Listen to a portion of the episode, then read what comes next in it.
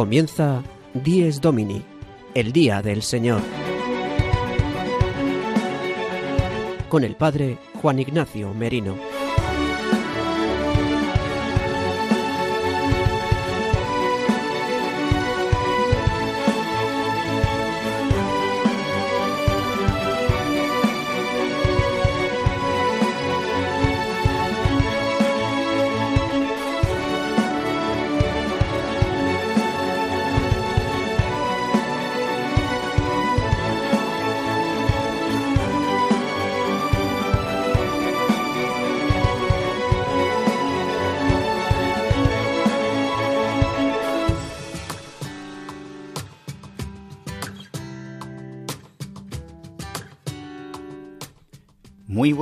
Queridos amigos de Radio María.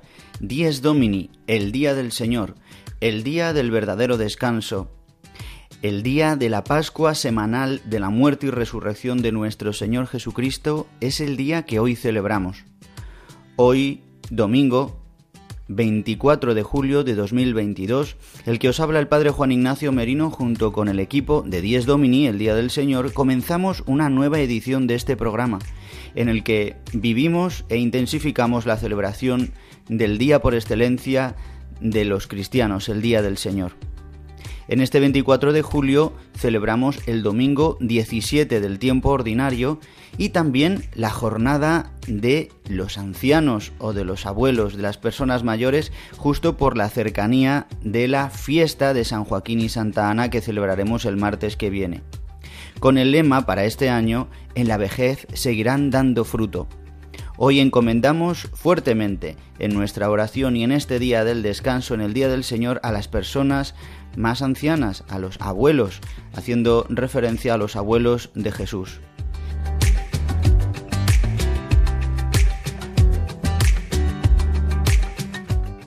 Pues queridos amigos, en Radio María, de 8 a 9 de la mañana, estaréis escuchando el programa 10 Domini, una hora menos si nos escucháis desde las Islas Canarias. Podéis comunicaros con todos nosotros a través del mail diesdomini@radiomaria.es y también que podéis volver a escuchar nuestro programa a través de los podcasts de Radio María en radiomaria.es en la web buscando nuestro programa en la parrilla podéis descargarlo una vez que se haya emitido. Pues bien, sin más dilación vamos a centrar el programa de hoy y a escuchar los temas y las secciones que tendremos en medio de este verano y celebrando sobre todo el día de la muerte y resurrección de nuestro Señor Jesucristo que nos hace vivir, introducirnos en su vida mortal. Pues para este domingo vamos a profundizar en el día del verdadero descanso y os invitamos a que nos acompañéis en este programa dedicado al Día del Señor. Así que vamos a escuchar ya enseguida los temas y las secciones en nuestro sumario de Dies Domini del 24 de julio de 2022. El sumario de Dies Domini.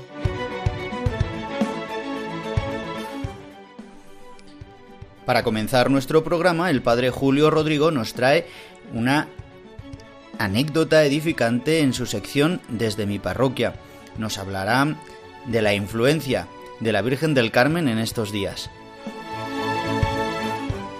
El padre Leocadio Viedma nos introduce en este texto que ha escrito el Papa Francisco sobre la liturgia Desiderio Desideravi y nos hablará de la importancia de la liturgia de la palabra dentro de la celebración eucarística.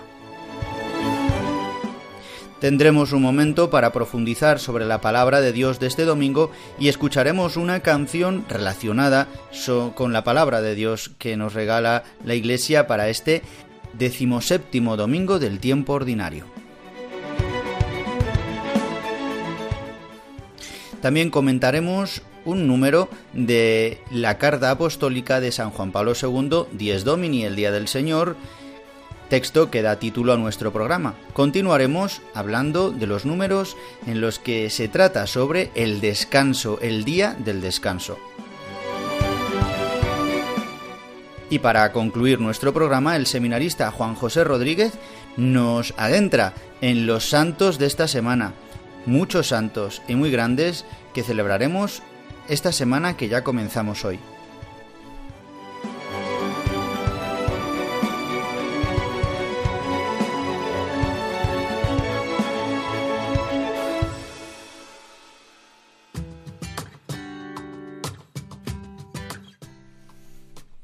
Y llegando ya casi a los seis minutos de las ocho de la mañana, una hora menos si nos escucháis desde, desde, las Islas Canarias, el que os habla, el padre Juan Ignacio Merino, os invita a todos los que nos escucháis, sea desde donde sea, yendo a trabajar, levantándos, eh, yendo, haciendo ejercicio, o a lo mejor en el hospital esperando a que vengan a atenderte, no sé en qué situación nos escuchas en esta mañana, pero yo te invito a que nos escuches en Días Domini, el Día del Señor. Y vamos a comenzar nuestro programa con la sección del Padre Julio Rodrigo, que hoy nos va a hablar de la influencia que ha tenido en esta semana la Virgen del Carmen y cómo lo han vivido en su parroquia de Boadilla del Monte. Le escuchamos.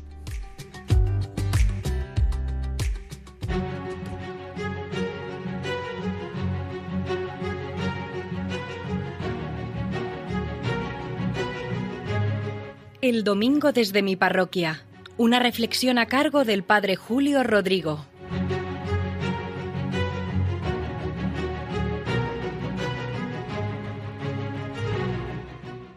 Muy buenos días y muy buen domingo a todos los oyentes de Radio María. Saludo en especial a los que escuchan este programa del Día del Señor, Dies Domini. Bien saben que el pasado sábado 16 de julio celebrábamos a la Virgen del Carmen, tan popular por todos los rincones de España. También aquí lo celebrábamos con especial solemnidad, por una parte porque tenemos un convento de hermanas carmelitas, pero por otra parte porque en la parroquia hay una hermandad dedicada a la Virgen del Carmen e hicimos misa, hicimos procesión, hubo verbena, merienda, en fin, todo lo que entraña una fiesta con arraigo popular. Pero miren, ese sábado 16 hice también un bautismo, el bautismo de una niña a la que pusimos por nombre Carmen. Leo en la prensa que Carmen sigue siendo uno de los nombres más populares que se ponen a las niñas. No ha pasado de moda este bonito nombre. Bueno, todo parecería normal, que unos padres quieran tener una hija, que la hija la llamen Carmen y que coincidiendo con que hacía poco que había nacido sea el bautismo el día de la Virgen del Carmen, pues como les digo, que todo parece bastante normal. Pero ¿dónde está lo novedoso que yo les quiero transmitir hoy? Lo novedoso es lo que me contaron esta pareja de papás, porque me dijeron que pusieron Carmen a esa niña y que querían hacerlo en nuestra parroquia y también hacer una oración delante de la imagen que tenemos de nuestra Virgen del Carmen, porque les costó mucho trabajo quedarse embarazados. Desde el minuto uno que se casaron, además les casé yo, querían tener hijos, pero no se producía el embarazo, costó bastante. Ellos viven aquí en Boadilla y venían a la iglesia todas las semanas, me han dicho, y se ponían delante de la imagen de la Virgen del Carmen, y le pedían al Señor, a Dios nuestro Padre, por intercesión de la Virgen, el don tan deseado de un hijo. Todas las semanas venían y le prometieron a María que si venía una niña se llamaría Carmen. Al final la Virgen les concedió esta gracia. Así lo dicen ellos. De verdad que me emocionaba cuando me contaban esta historia. Ellos habían descartado otras posibilidades. Sabían que la Virgen les iba a escuchar, y ahí está, una niña preciosa de un poco más de dos meses de vida, llena de vida además y de salud. Carmen significa jardín de Dios. Ojalá esta niña sea un bonito jardín donde Dios se recree y donde encuentre descanso. No es la primera vez que escucho esta historia. Ya la he escuchado en otra ocasión. Hace algunos años una joven que se llama Carmen, también le pedía aquí en la parroquia, delante de esa imagen de la Virgen del Carmen, un niño. Tantas veces me lo ha dicho, Padre, estábamos desesperados, no se producía el embarazo, fuimos a un sitio, a otro, todo estaba correcto, todo estaba bien, pero que no venía el niño. Y tenía tantas ganas de tener ese niño y tanta fe en que la Virgen María me lo concediera, que venía aquí a la iglesia y venía esta imagen de la Virgen del Carmen, porque yo me llamo Carmen, por esa razón y siempre me decía la he tenido mucha devoción. Y al final vino el niño. Quedó embarazada, fue un varón y le llamaron Juan. Ya tiene cinco años. También le bautizamos aquí ya hace tiempo, por supuesto, en la parroquia. Esta joven, como esta otra madre de esa niña Carmen, las dos me dicen lo mismo, que esos niños han sido un auténtico regalo que les ha concedido la Virgen María. Yo siempre me acuerdo de esa oración de San Bernardo tan bonita, el acordaos, oh piadosísima Virgen María. Yo lo rezo muchísimas veces y en esa oración me da mucha confianza escuchar que escribió San Bernardo jamás se ha oído decir que ninguna persona que ha acudido a ella, a la Virgen, haya sido abandonada de vos. Bueno, pues con esa confianza, con la confianza de estas mujeres y de ese padre también que acudía aquí a la parroquia ante la imagen de la Virgen, pues acudamos también nosotros a María que seguro que no nos abandona, que seguro que nos anima, que nos consuela y también, si es voluntad de Dios, nos concederá la gracia que le pedimos.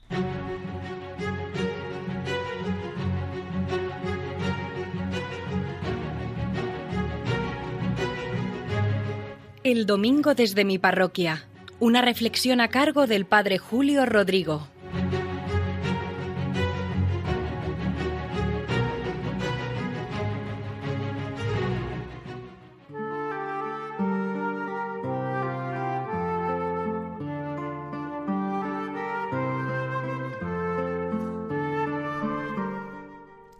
Agradecemos al Padre Julio Rodrigo que cada semana nos trae esta anécdota edificante que nos ayuda a centrarnos en el Día del Señor.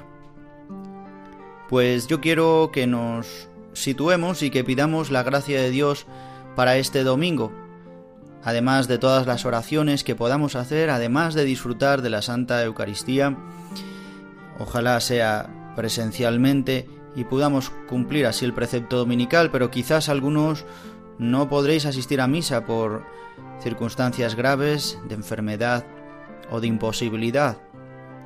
Por eso en nuestro programa nos acercamos a la liturgia del domingo, a la liturgia eucarística. Por eso me gusta comenzar también rezando la oración colecta, la oración que el presidente realiza al iniciar la Eucaristía junto con toda la asamblea que se reúne en el nombre del Señor. Como otras tantas veces decimos, ya en la convocatoria de la Asamblea, en la convocatoria del pueblo de Dios, aparece Cristo, el cuerpo místico de Cristo, convocado para alabar a su Señor a su cabeza. Pues dice así la oración colecta para este domingo. Oh Dios, protector de los que en ti esperan y sin el que nada es fuerte ni santo, multiplica sobre nosotros tu misericordia para que, instruidos y guiados por ti, de tal modo nos sirvamos de los bienes pasajeros que podamos adherirnos ya a los eternos. Le pedimos a Dios, el que nos protege, que protege a los que esperan en Él, y dice, dice esta oración, sin el, sin el que nada es fuerte ni santo, es decir, reconocemos nuestra pobreza no hay nada fuerte ni santo en nosotros sin Él. Dice, multiplica sobre nosotros tu misericordia, para que, instruidos y guiados por ti, nos sirvamos de los bienes pasajeros para que podamos adherirnos ya a los eternos.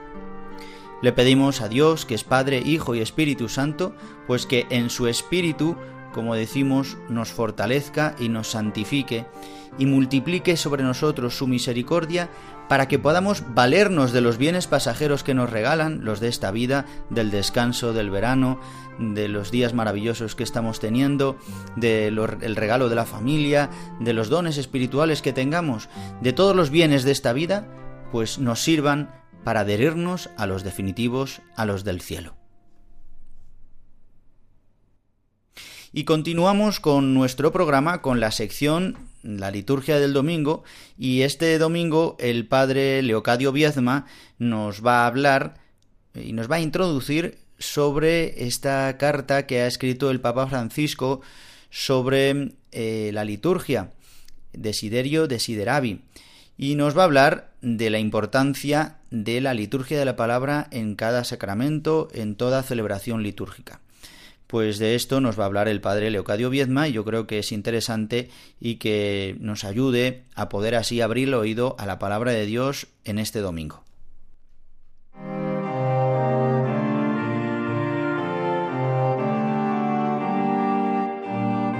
La liturgia del domingo, una sección realizada por el padre Leocadio Viedma. Queridos amigos, queridos hermanos del Día del Señor, el Papa Francisco en su carta Desiderio de Sidé nos ha recordado la importancia de la escucha como parte esencial de la liturgia de la misa, la liturgia de la palabra, que podríamos decir que es una verdadera liturgia de la escucha.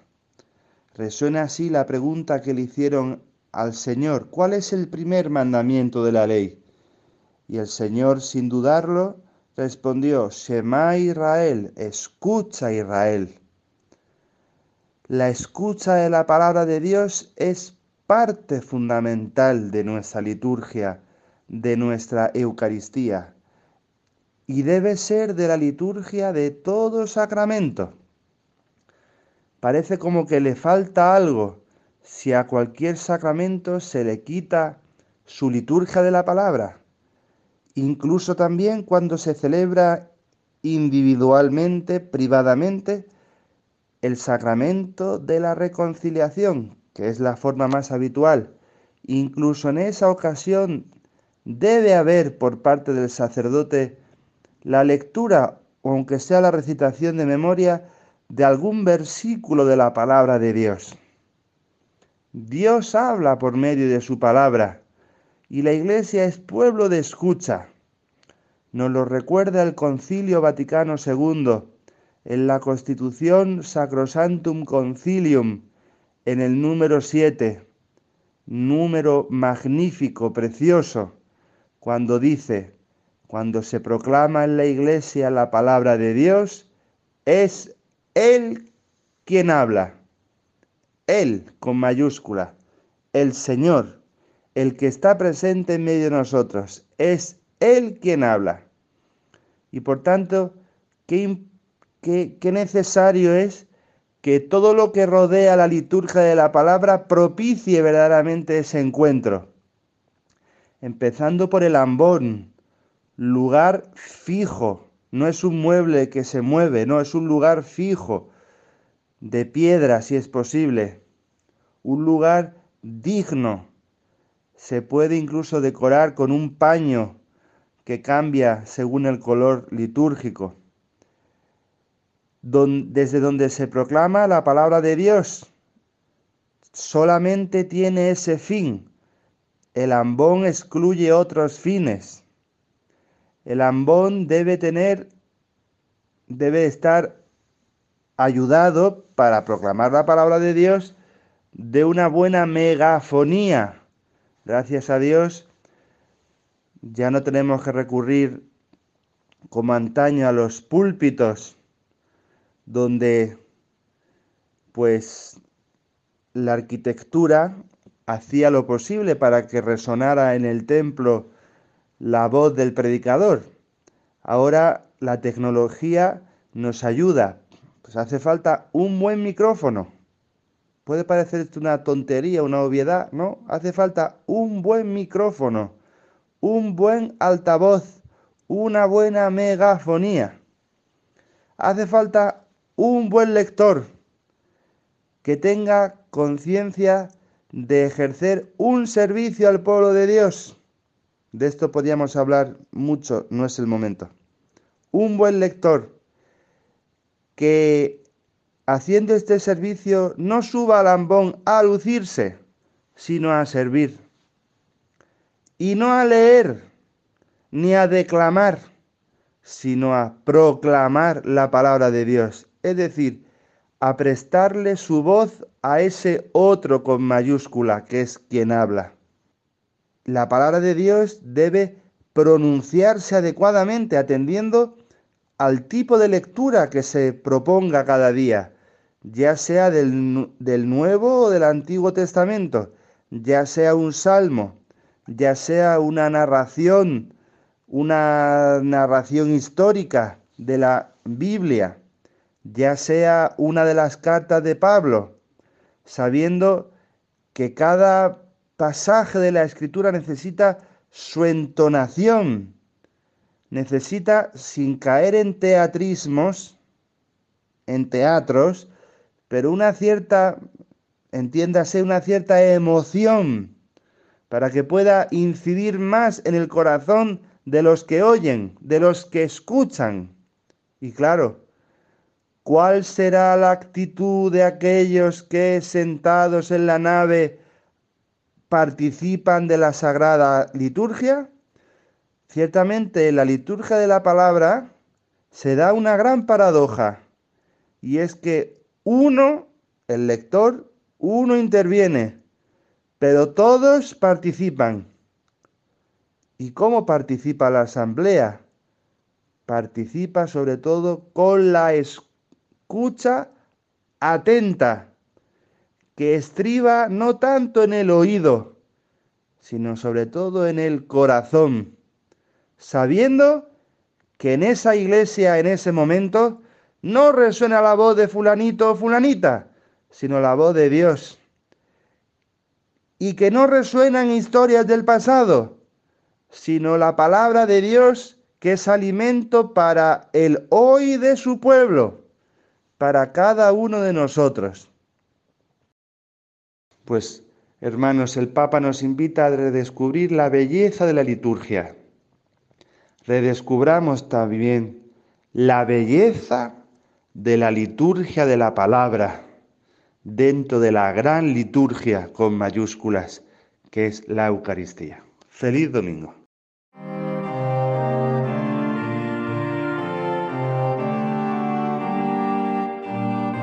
La liturgia del domingo, una sección realizada por el padre Leocadio Viedma.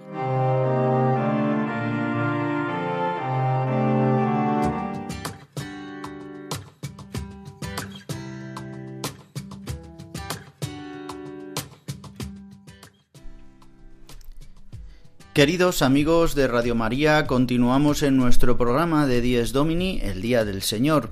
Hoy, 24 de julio de 2022, en medio del verano, seguimos celebrando el Día del Señor y la Iglesia nos regala palabra que nos ayuda a centrarnos, a convertirnos, a no olvidarnos de lo importante.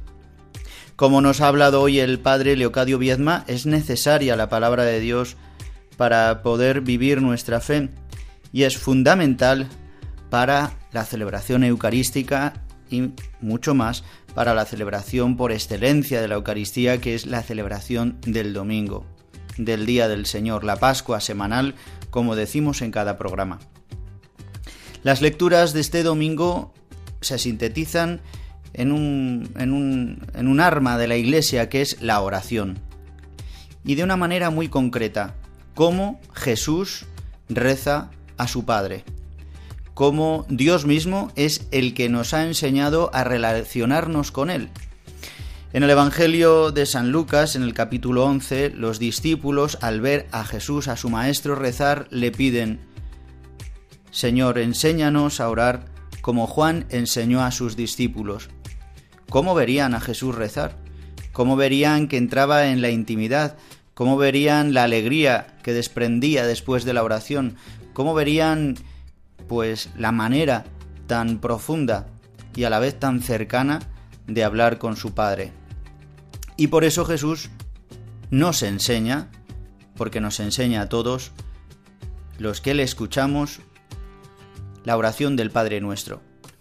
La oración más perfecta, que sintetiza la relación entre Dios y el hombre entre el Dios uno y trino. En concreto es la oración a Dios Padre, pero recoge toda la Trinidad, toda la obra de la salvación. La oración del Padre Nuestro en la iglesia primitiva, incluso hasta avanzado el catecumenado, hasta casi el siglo X, eran oración, una oración arcana que solamente podía ser pronunciada por los bautizados, por los que los catecúmenos, los que ya eran introducidos en la asamblea eh, y en la Eucaristía. Era una oración arcana que mm, no podía ser pronunciada por cualquiera.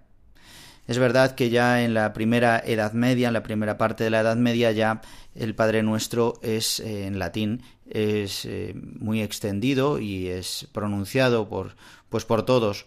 Incluso aunque no fueran cristianos, es conocida ¿no? esta oración. Pero tenemos que ver la importancia de esta oración y que la repetimos tantas veces y necesitamos ser catequizados sobre esta oración.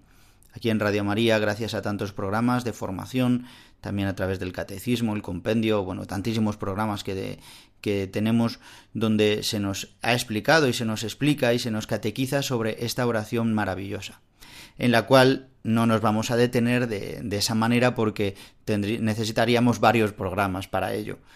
Pero sí decir que es la oración eh, en la que Jesús nos muestra quién es su Padre. Padre nuestro que estás en el cielo. Eh, estas siete peticiones que Jesús hace nos incluye a todos nosotros, a toda su iglesia, a todos los hombres y mujeres que un día hemos sido hechos hijos de Dios. Es la oración de los hijos de Dios. Es la oración que tiene un poder enorme, tiene un poder también eh, eh, de exorcismo grandísimo. Expulsa toda tentación, expulsa todos los demonios que nos atribulan, expulsa todo mal.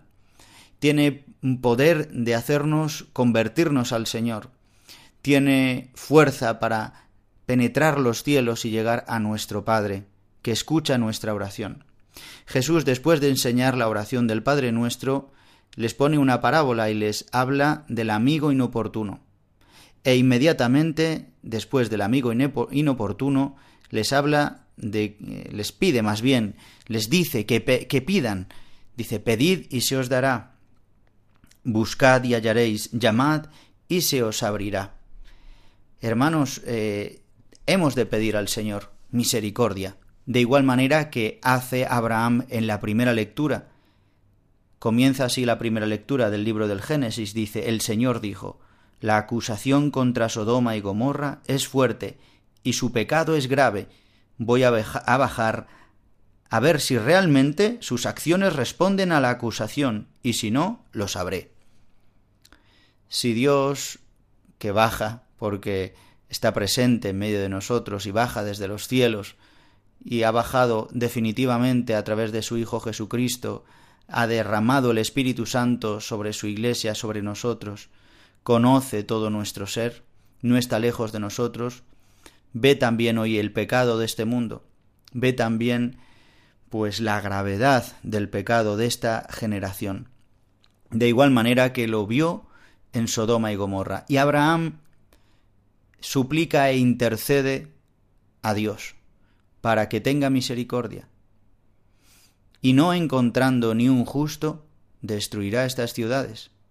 Justamente como una enseñanza, justamente como una muestra de que será Él, Dios, el que tendrá que entregar a su propio Hijo, el Padre tendrá que entregar a su propio Hijo haciéndose carne, para que se encuentre un solo justo en quien complacerse y por quien salvar a toda la creación, y en concreto a la criatura humana, la criatura más perfecta creada por Dios.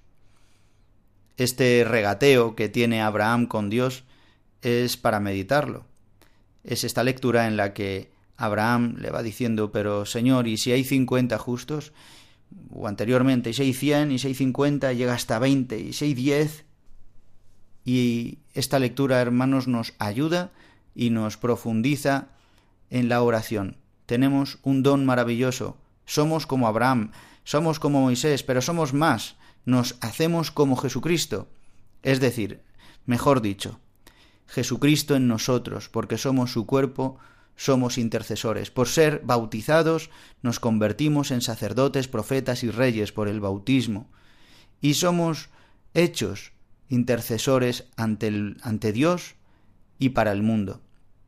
Pidiendo hoy la salvación para toda esta generación, tantos hombres y mujeres que viven en, en la perversión de sus pecados, el pecado de Sodoma y Gomorra no solamente es el sexual, como muchas veces luego se ha quedado, ¿no? con este atributo, con este eh, adjetivo, sino que es la soberbia de no aceptar a Dios ni a los enviados de Dios.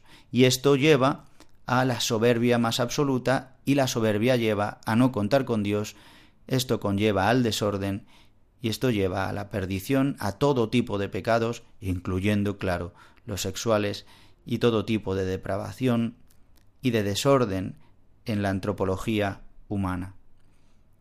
A toda desesperación, a todo asesinato, a toda eh, corrupción, como la que vive hoy nuestro mundo. Por eso, queridos amigos de Radio María, en la segunda lectura eh, respiramos un aire que nos, que nos llena de alegría, que es el del Espíritu Santo. Nos dice San Pablo a los colosenses, como sabéis, estamos proclamando esta carta a los colosenses durante estos domingos.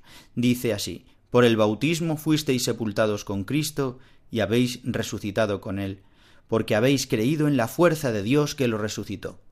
Estabais muertos por vuestros pecados, porque no estabais circuncidados, pero Dios dio vida en Cristo, perdonándoos todos los pecados borró el protocolo que nos condenaba con, las, con sus cláusulas y era contrario a nosotros. Lo quitó de en medio, clavándolo en la cruz.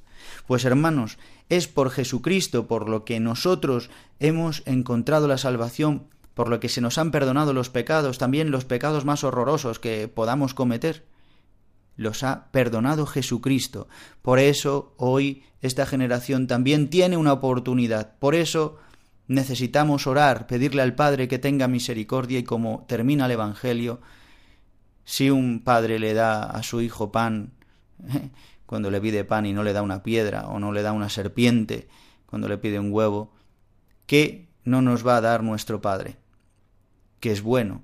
Dice vosotros que sois malos, dais cosas buenas a vuestros hijos, ¿qué nos dará mi Padre del cielo? que es bueno, Él es el único bueno, que quiere lo mejor para nosotros, quiere la salvación, quiere que nos hagamos uno con Él, quiere que encontremos la plenitud, quiere que desechemos el pecado. Por eso no puede tocar nuestra libertad, por eso tenemos que pedir intercesión de nuestro Señor Jesucristo ante el Padre, la intercesión de todos los santos por la humanidad, para que se convierta para que abandone el pecado, para que por los por lazos humanos y por lazos sobrenaturales y cómo no, con la intercesión de nuestra Madre la Virgen María que acerca a tantos pecadores al Padre y a su Hijo, pues esta generación pueda salvarse algún día, que muchos hombres puedan conocer el nombre de Cristo, aunque sea en el último momento.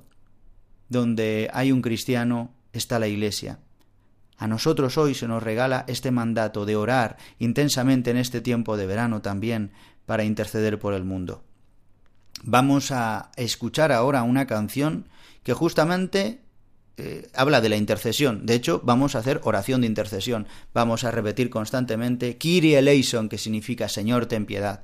Kyrie eleison, que es griego, es de estas, de estas frases, de estas oraciones, de estos términos que se han quedado en, en el idioma original de la Iglesia en el griego, porque ha tenido una fuerza enorme de, en, las asambleas. Por eso pidamos Kyrie eleison con esta canción compuesta por Hakuna Group Music que se llama Noche y pide por todo el mundo, por todas las personas que viven en la oscuridad del pecado, en el mal, por tantas personas vulnerables. Pidamos la misericordia de Dios para este mundo y oremos. Escuchamos esta canción.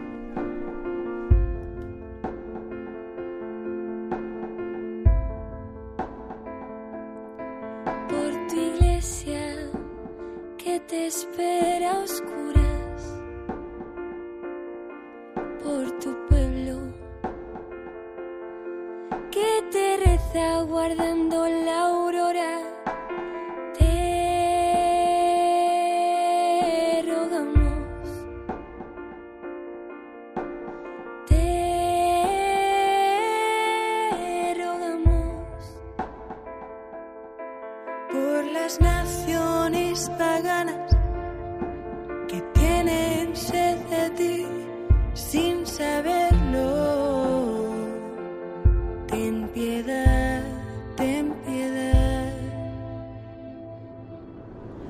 los pueblos oprimidos, por el totalitarismo. Y la opresión de la mentira por aquellos perseguidos por tu nombre que se ocultan para orar y aquellos extraídos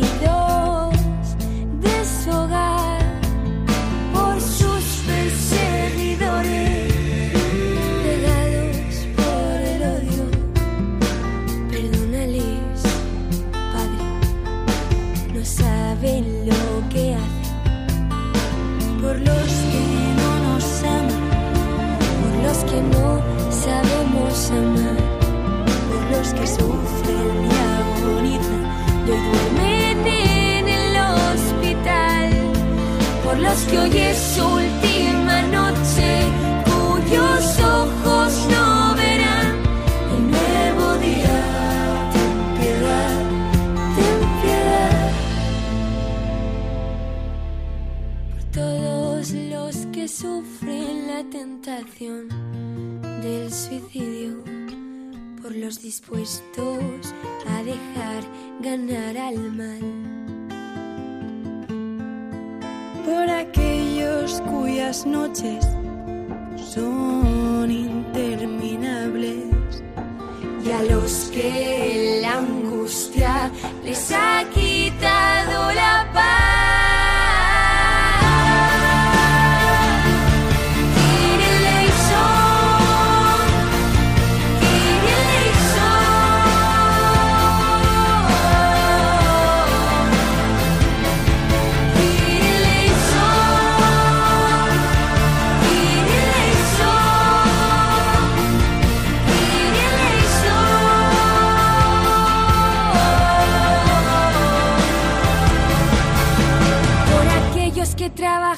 La prostitución y se ven obligados a vender su amor.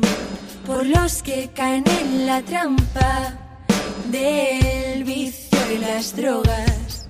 Por los que hoy duermen en prisión. Por los que hoy esperan su ejecución por aquellos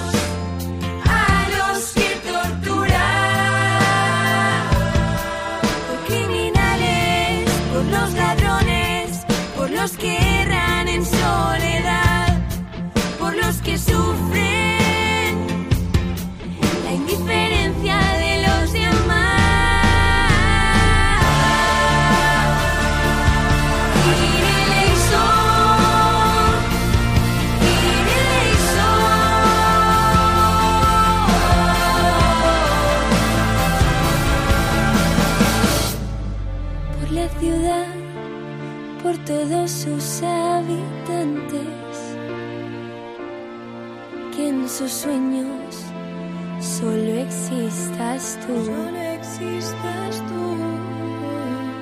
Por nuestros difuntos que aún no han visto tu rostro, por los alejados entre la multitud,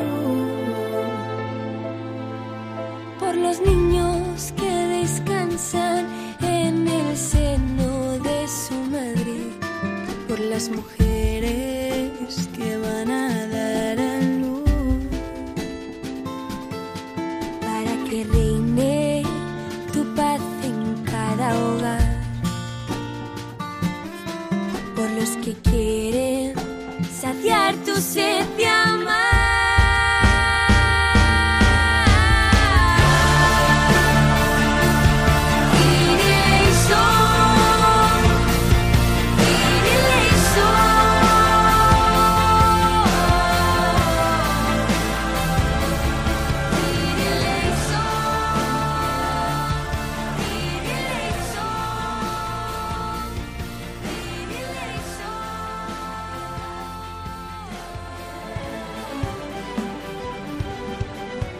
Están escuchando Dies Domini, el Día del Señor.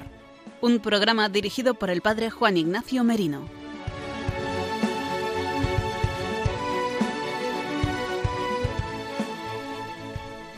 Queridos amigos de Radio María, ya estamos llegando a la última parte de nuestro programa de Dies Domini, el Día del Señor. Hemos escuchado esta canción Noche de Hakuna Group Music, donde pedíamos intercedemos a Dios por el mundo, por el mundo que sufre a causa del pecado. Pues ahora nosotros, que somos el pueblo de Dios, que estamos contentísimos porque nuestro Señor Jesucristo ha vencido la muerte y el pecado, y nos hace partícipes de su vida divina. Por eso celebramos el domingo, el día del Señor. Por eso para nosotros es el día del descanso, el séptimo día. El octavo día, como en otras veces hemos explicado, el día que nos abre a la eternidad.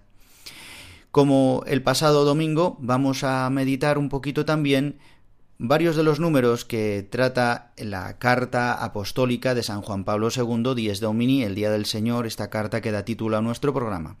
De los números del 64 al 68, eh, el, el Papa San Juan Pablo II nos habla del Día del Descanso.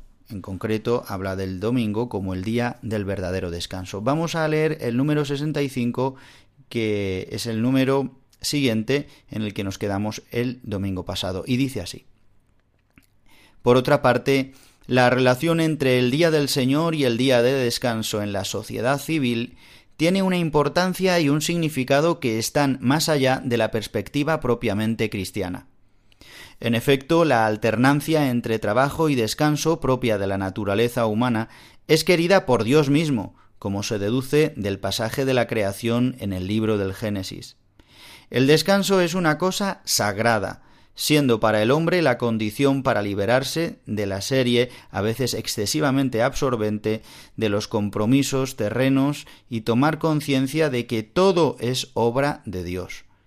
El poder prodigioso que Dios da al hombre sobre la creación correría el peligro de hacerle olvidar que Dios es el Creador, del cual depende todo. En nuestra época es mucho más urgente este reconocimiento, pues la ciencia y la técnica han extendido increíblemente el poder que el hombre ejerce por medio de su trabajo. Pues comentar con un par de pinceladas este número 65 de Dies Domini, en el que continúa el Papa hablando sobre el día del descanso. Y lo quiero hacer remarcando esta última frase que dice el Papa en este número que en este tiempo es mucho más urgente el reconocimiento del día del descanso por la ciencia y la técnica que ha hecho, que han hecho que vivamos en un mundo hiperactivista, un mundo en el que mm, solo vale el que hace cosas, eh, al que se le ve, al que no para de decir, al que no para de hacer, de tener ideas, de tener sueños, proyectos, de realizarlos. Pero vemos que es necesario el descanso. Así nos lo muestra la escritura y nos lo muestra la, la, vida cristiana. Por eso tenemos que remarcar este descanso y necesitamos descansar, queridos, también ahora en este tiempo de verano. Todos necesitamos verdadero descanso. Es necesaria la alternancia de trabajo y descanso. El mismo Jesús lo dice, doce horas tiene el día y doce horas tiene la noche. 12 horas para vivir, estar, despierto y 12 horas para descansar. Necesitamos trabajar y descansar. Necesitamos este descanso humanamente. Por eso este mundo también vive en esta hiperactividad y en esta ansiedad, porque no se nos ha enseñado a descansar. Pues hermanos, dejémonos enseñar, eh, dejémonos enseñar a descansar. La vida cristiana, el Evangelio, los santos nos enseñan a encontrar el verdadero descanso. Pues hasta aquí nuestro comentario y la lectura del número 65 de Dies Domini. Y ahora vamos a escuchar los santos que nos enseñan y nos dan ejemplo y nos muestran la vida de descanso en el Señor de la mano de Juan José Rodríguez, seminarista de Costa Rica que está formándose en el Seminario Redentoris Mater de Madrid. Adelante con la sección Los Santos de la Semana.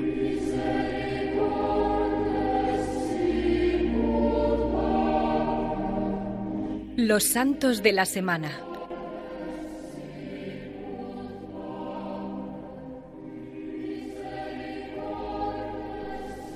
Buenos días, comenzamos nuestra sección de los santos de la semana con la solemnidad del patrono de España, Santiago el Mayor. A partir de la hora nona de este día domingo, la liturgia de la Iglesia en España entera celebra al hijo del Cebedeo y hermano de Juan. Santiago es el nombre derivado de la súplica que los caballeros españoles usaban en sus batallas durante la Reconquista. Estos guerreros invocaban la protección celestial diciendo Sant Jacob, ayúdanos, por lo que el nombre de Santiago se derivaría del hebreo Jacob, como el nombre del hijo de Isaac y Rebeca, raíz de las doce tribus de Israel. No fue sino hasta comienzos del siglo XVII que el Papa Urbano VIII lo declaró como solo y único patrón de la nación española. Las tradiciones orales relatan que Santiago desembarcó en la Bética romana y se dirigió hasta Iria Flavia, lo que hoy se denomina Padrón, en Galicia. Tras un largo periplo por la península ibérica, Santiago regresó a Jerusalén y en el año 44 fue decapitado con una espada.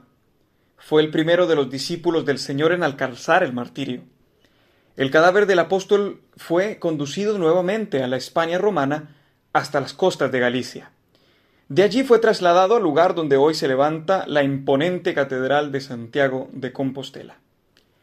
El apóstol Santiago no era solamente uno de los doce discípulos de Cristo, sino que junto con Pedro y Juan formaban un grupo más íntimo que fue testigo de la transfiguración y de la oración de Jesús en el huerto de Getsemaní. La devoción por este santo ha llevado a tantos católicos a peregrinar desde los sitios más remotos hacia la Catedral de Compostela, que custodia una imagen de Santiago. Uno de los ritos jacobeos al entrar en el templo es el famoso abrazo al apóstol, como un signo de acogida. Es un rito surgido del afán popular por sentir la cercanía física de Santiago tras el esfuerzo de la peregrinación. Es por eso que se dice popularmente llegar y besar el santo. Enviamos otro gran abrazo a tantos peregrinos y peregrinas que durante estos días realizan este ejercicio espiritual. Pidamos todos la intercesión de Santiago para que ruegue por España y que sus raíces cristianas no sean nunca extirpadas.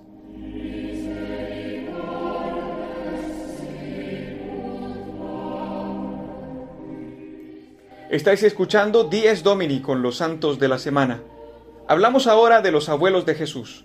Nos referimos a San Joaquín y Santa Ana, cuya memoria será el martes 26. Los santos esposos y padres de Nuestra Señora la Virgen María eran procedentes de Galilea, pero se trasladaron a Jerusalén. Allí, a pesar de que ambos eran de avanzada edad, recibieron la sorpresa de un embarazo largamente esperado. Estos episodios se narran en uno de los escritos apócrifos llamado Protoevangelio de Santiago. El Papa Francisco, para honrar la santidad de Joaquín y Ana, instituyó el año pasado la Jornada Mundial de los Abuelos y Mayores, a celebrarse el cuarto domingo del mes de julio. Que celebra hoy la Iglesia en este 24 de julio, con el lema En la vejez todavía darán fruto. Litúrgicamente, la fiesta o memoria litúrgica de San Joaquín y Santa Ana se celebrará el próximo martes 26.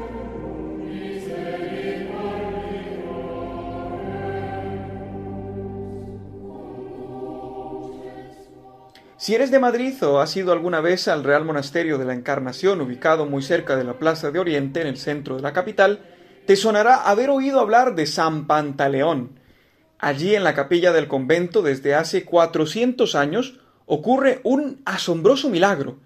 Los días 26 y 27 se muestra a los feligreses la sangre de San Pantaleón, que cada año entra en estado de licuefacción. La sangre del santo, que durante todo el año está en estado sólido de color parduzco, empieza a convertirse poco a poco en un líquido de una tonalidad brillante. Pero ¿quién fue San Pantaleón? Vivió en el siglo III en la región de Nicomedia, en la actual Turquía.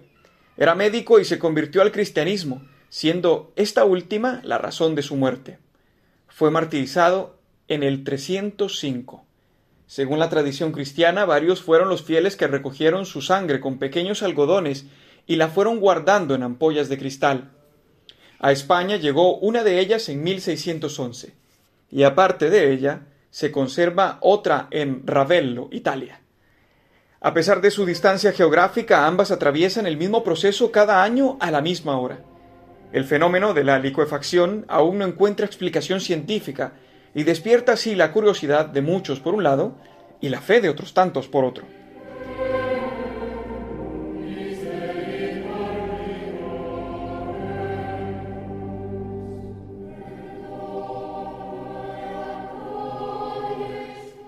Llegamos al día 29 para recordar a Santa Marta, hermana de María y de Lázaro.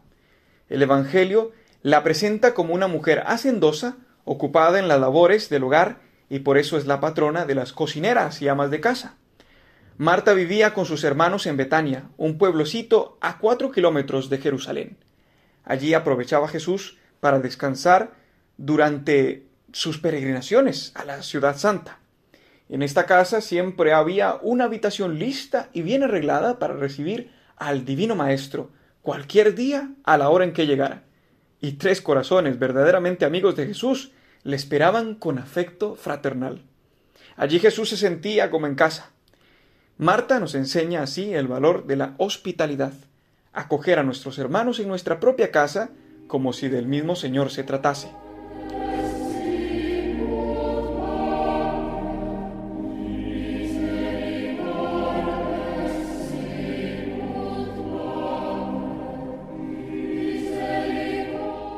Finalmente llegamos al día 30 con un doctor de la iglesia, que en algunas ocasiones lo podemos encontrar en la lectura patrística del oficio de lectura. Hablamos de San Pedro Crisólogo, impresionante orador y amigo de San León Magno, Papa. Sus sermones sirvieron de instrumento para acercar a tantos paganos a la iglesia en la ciudad de Rávena, en Italia. De hecho, se han conservado 176 sermones muy bien preparados y redactados. San Pedro Crisólogo murió el 30 de julio del 451. Con esto llegamos al final de nuestra sección Los Santos de la Semana. El Papa Francisco en el número 14 de Gaudete et Exultate nos exhorta. ¿Estás casado? Sé santo amando y ocupándote de tu marido o de tu esposa como Cristo lo hizo con la iglesia. Eres un trabajador, sé santo cumpliendo con honradez y competencia tu trabajo al servicio de los hermanos. Eres padre, abuela o abuelo, sé santo enseñando con paciencia a los niños a seguir a Jesús. Tienes autoridad, sé santo luchando por el bien común y renunciando a tus intereses personales.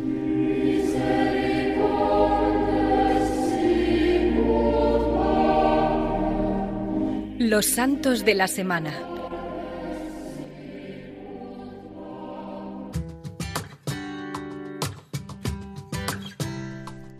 Queridos amigos de Radio María, llegamos al final de nuestro programa. Damos las gracias a Juan José Rodríguez, eh, seminarista formándose en el Seminario Redentoris Mater de Madrid, natural de Costa Rica, periodista también, que nos trae estas semanas el relato de los santos que celebraremos esta semana.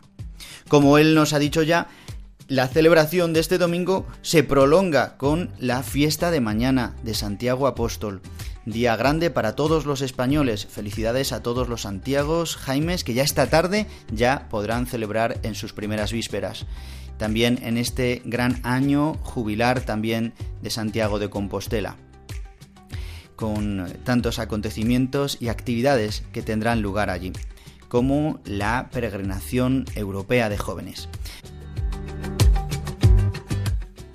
Y quiero dar un saludo muy especial a todos los mayores, a todos los ancianos que nos escucháis, celebrando hoy la Jornada Mundial de los Abuelos y de los Mayores en este 24 de julio de 2022 por la cercanía de la fiesta de San Joaquín y Santa Ana que celebraremos el martes que viene. Este año tenemos el lema de en la vejez todavía darán fruto. Por eso deseándoos que todos los ancianos que nos escuchéis continuéis dando fruto estando en la situación en la que estéis. Bien, queridos amigos, llegamos al final de Dies Domini. Podéis volver a escuchar nuestro programa a través de los podcasts de Radio María. En radiomaria.es, buscando nuestro programa, podéis descargarlo una vez emitido. También si no, podéis llamar a Radio María a los estudios para facilitarlo, facilitaros el programa en cualquier formato que nos pidáis o también solicitarlo a través de nuestra web. También podéis hacerlo o poneros en contacto con nosotros a través de el mail diesdomini@radiomaria.es, diesdomini@radiomaria.es. Y el que os habla, el padre Juan Ignacio Merino, se despide de vosotros. Y no hasta el domingo que viene, sino hasta dentro de dos domingos. Eh, estaré estos dos domingos fuera y no tendremos programa. Pero el domingo 14 de agosto volveremos a estar en Dies Domini en este verano en el que también necesitamos, como no, celebrar el verdadero descanso, el Día del Señor. Queridos amigos, os remito a la programación de Radio María, que paséis un feliz domingo.